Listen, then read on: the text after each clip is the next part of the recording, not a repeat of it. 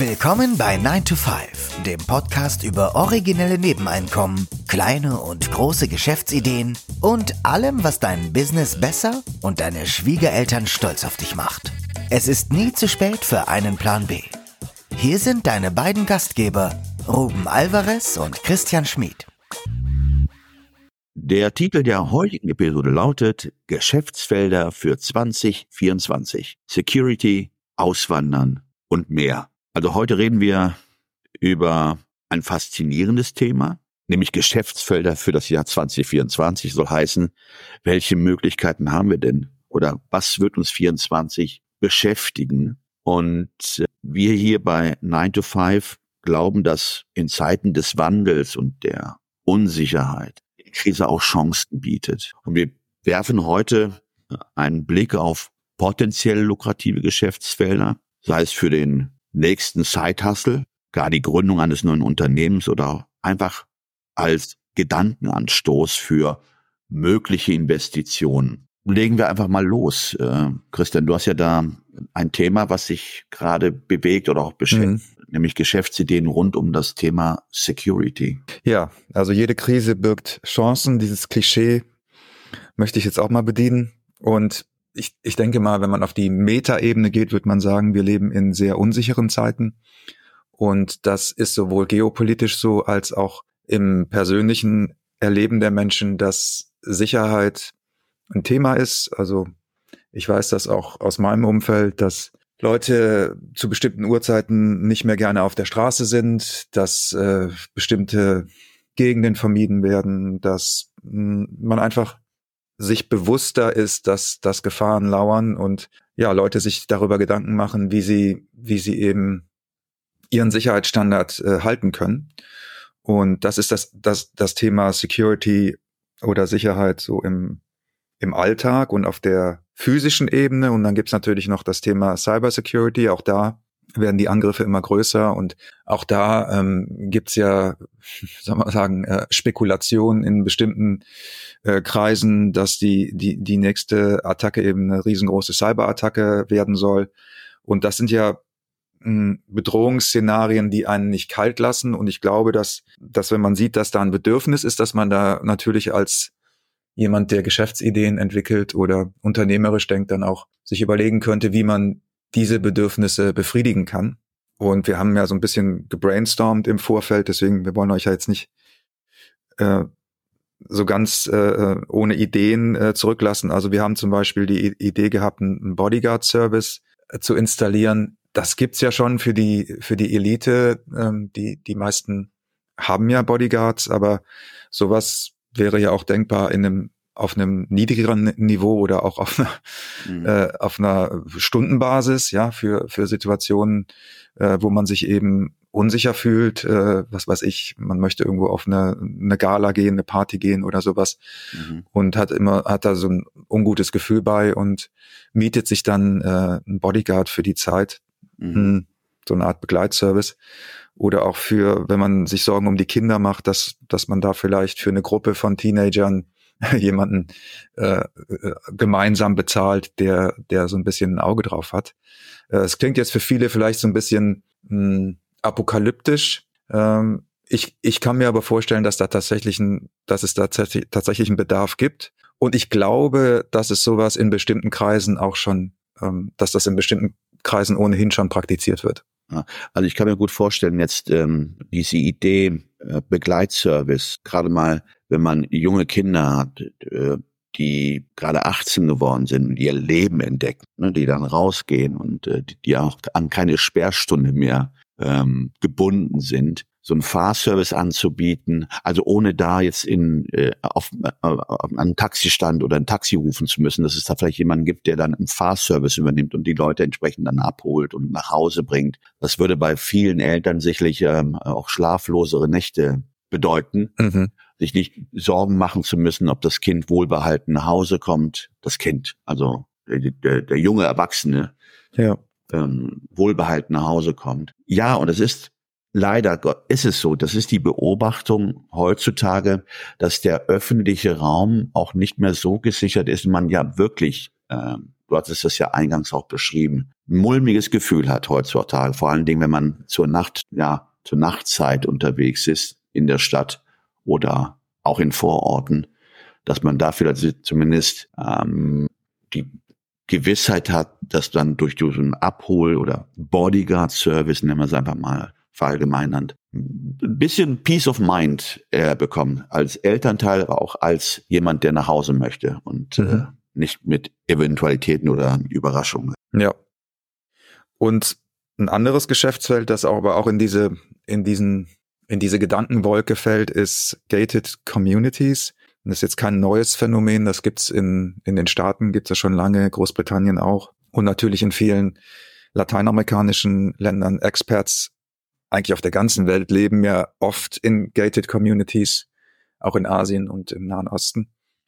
Ich kann mir vorstellen, dass diese, dass dieses Phänomen auch in Deutschland Einzug erhalten wird, dass es eben vielleicht sogar kurz zur Erklärung für die, die es nicht wissen, gated Communities sind sind kleine Siedlungen, die mit einem äh, Sicherheitsdienst und meistens ja einer Umzäunung und einem Gate, also einem, einem Tor äh, versehen sind so wie man das vielleicht von Kasernen oder so kennt. Also im Grunde genommen eine Kaserne für Zivilisten, könnte man auch sagen.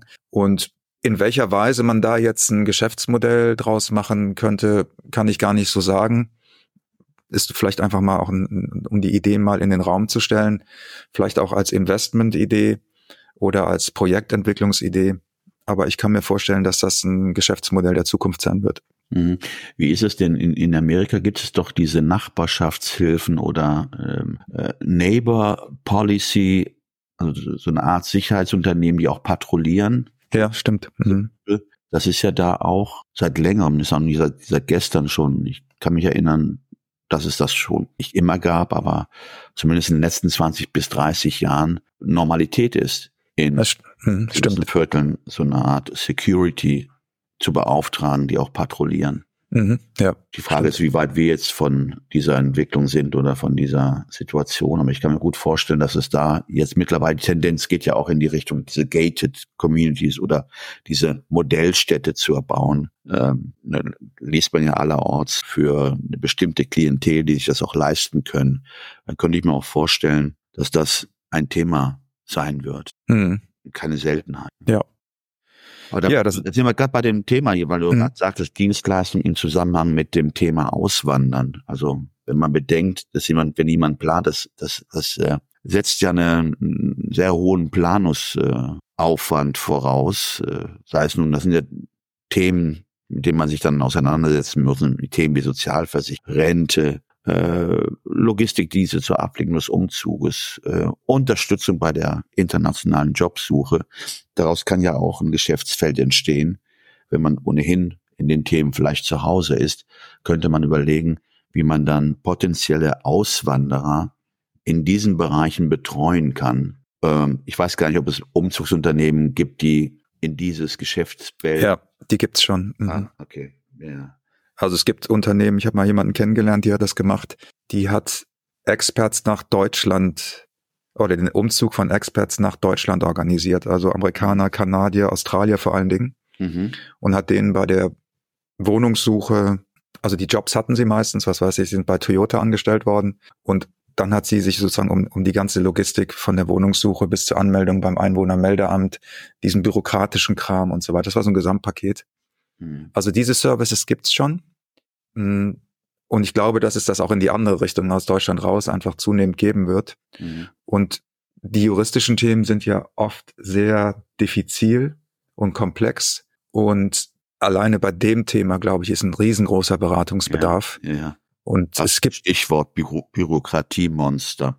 Ja, und es gibt meiner ähm, Einschätzung nach nicht so viele Leute, die dieses Geschäftsfeld jetzt ähm, beackern, vielleicht weil auch die Qualifikation fehlt. Man braucht da ja in der Regel auch so eine internationale Perspektive. Also da ist wahrscheinlich auch die äh, auf der Angebotsseite nicht, nicht so viel im Moment da. Mhm. Aber ich kann mir vorstellen, dass, dass es da immer auch immer spezialisiertere Sachen geben wird. Und das halte ich für einen, auf jeden Fall auch für einen ja. Zukunftsmarkt.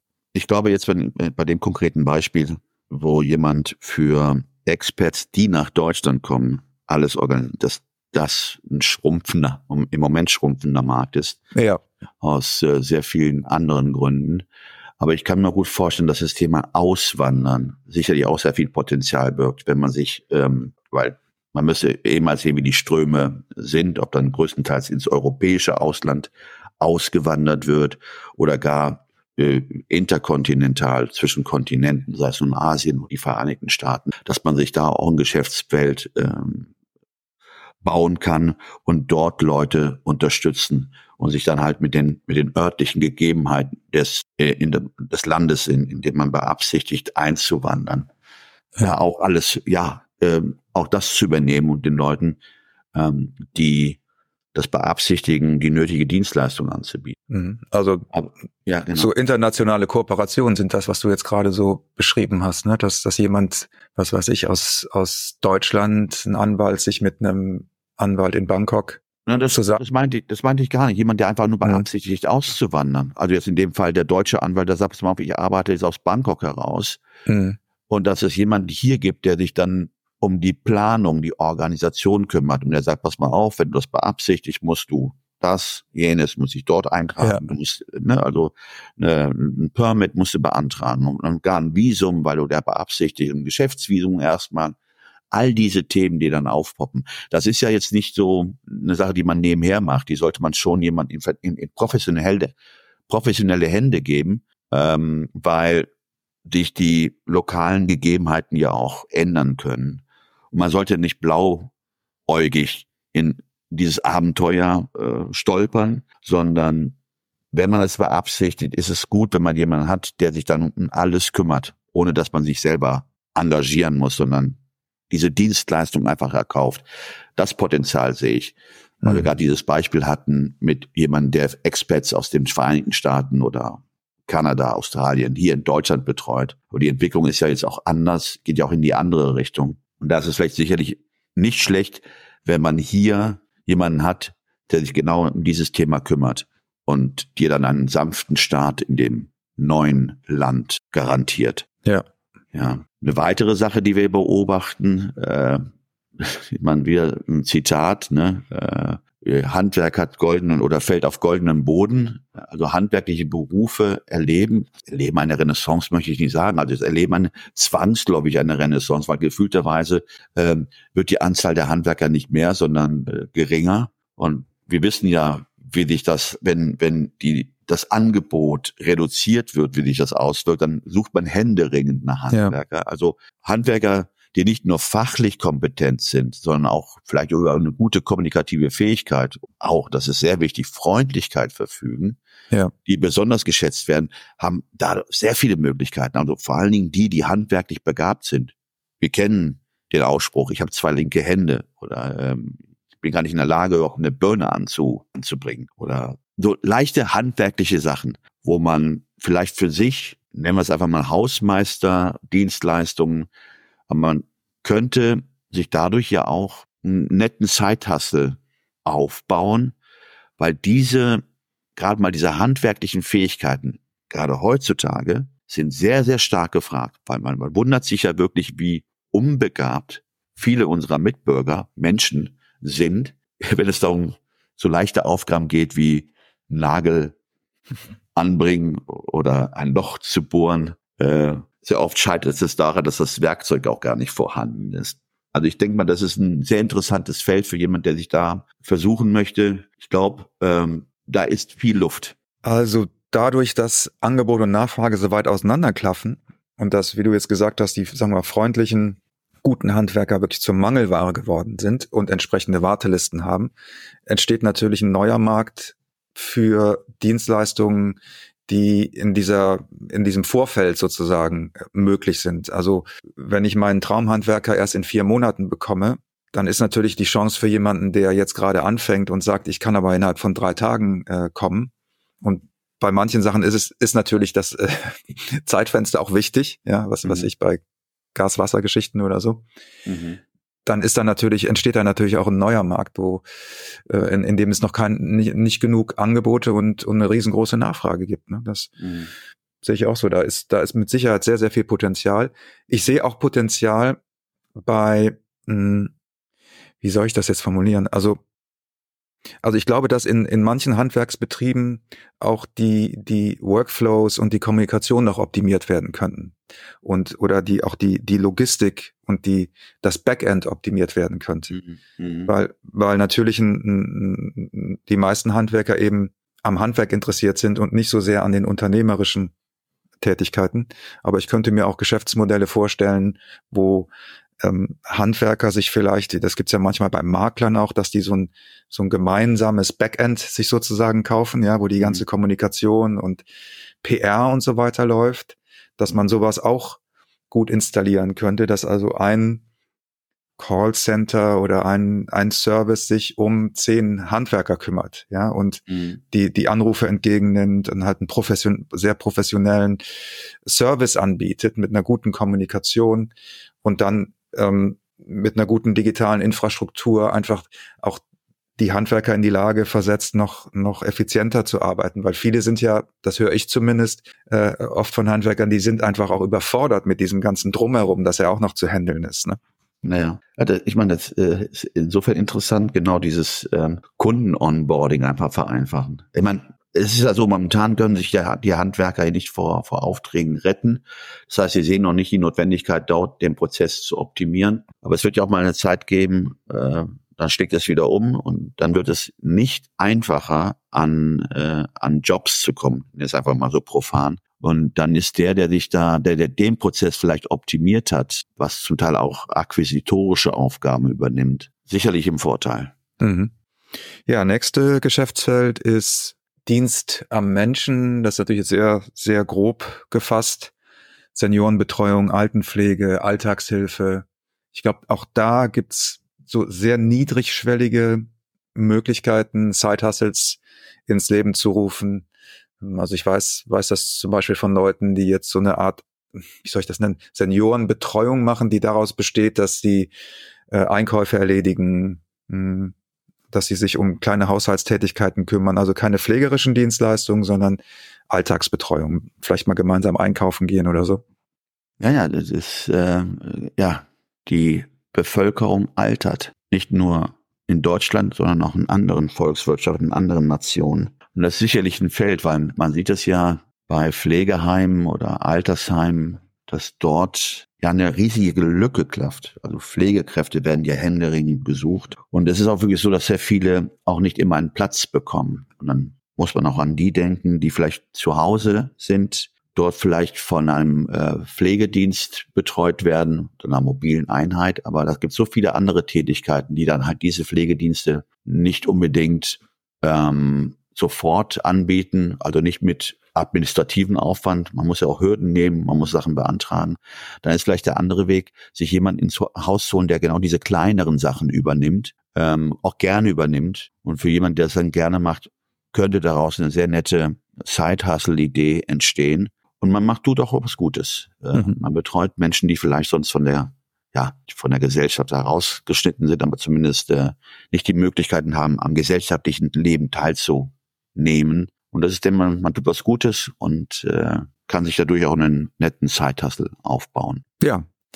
Und dann das letzte, nicht ganz ernst gemeinte Geschäftsfeld ist, eine Agentur zu gründen, die sich äh, immer neue, immer schickere Namen für neue Steuern und Abgaben ausdenkt.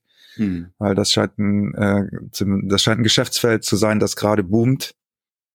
Ähm, ja. Und da ist man ja wirklich, also bin ich auf jeden Fall oft überrascht, wie kreativ da die Namensfindung ist, wie immer neue ja, Wortschöpfung. Ja, genau. Vor allen Dingen nicht nur die Wortschöpfungen sind so interessant, auch jetzt die Regeln, die auch dann definiert werden. Ähm, um jetzt mal ein Beispiel zu geben, wie kreativ man sein kann. Regeln zum Beispiel, wenn ein, habe ich letzte so ein, ist ein Witz an sich, äh, wenn ein Beamter auf einer Dienstreise verstirbt, dann gilt die Dienstreise als beendet.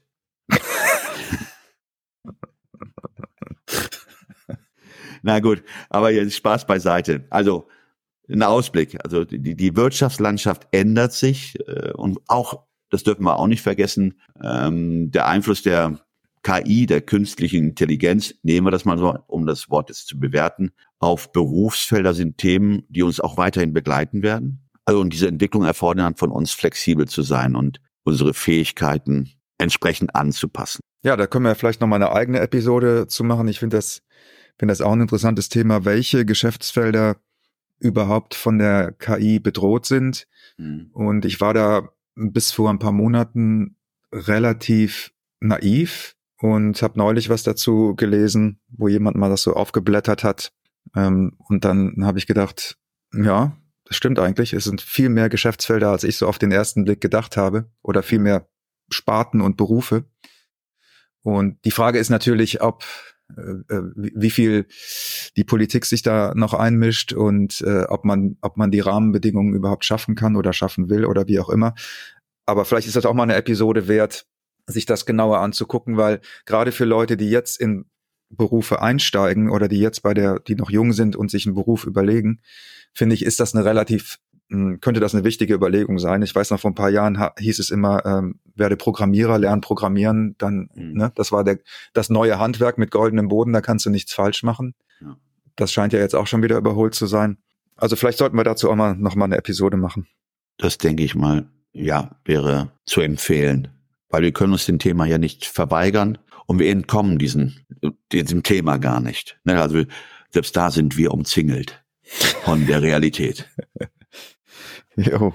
In diesem Sinne, vielen Dank fürs Zuhören. Wenn ihr uns eine Rezension hinterlassen möchtet, dann sind wir euch sehr dankbar. Das könnt ihr auf allen beliebten Podcast-Plattformen machen. Natürlich auch bei Google eine Rezension schreiben oder wo auch immer ihr das machen könnt und möchtet, freuen wir uns. Oder wenn euch eine Episode gefallen hat und ihr glaubt, dass das hilfreich ist für jemand anderen, dann könnt ihr die natürlich auch gerne weiterleiten und unseren Podcast so noch ein bisschen bekannter machen. Und ansonsten sagen wir alles Gute in 2024 und bis bald. Ciao.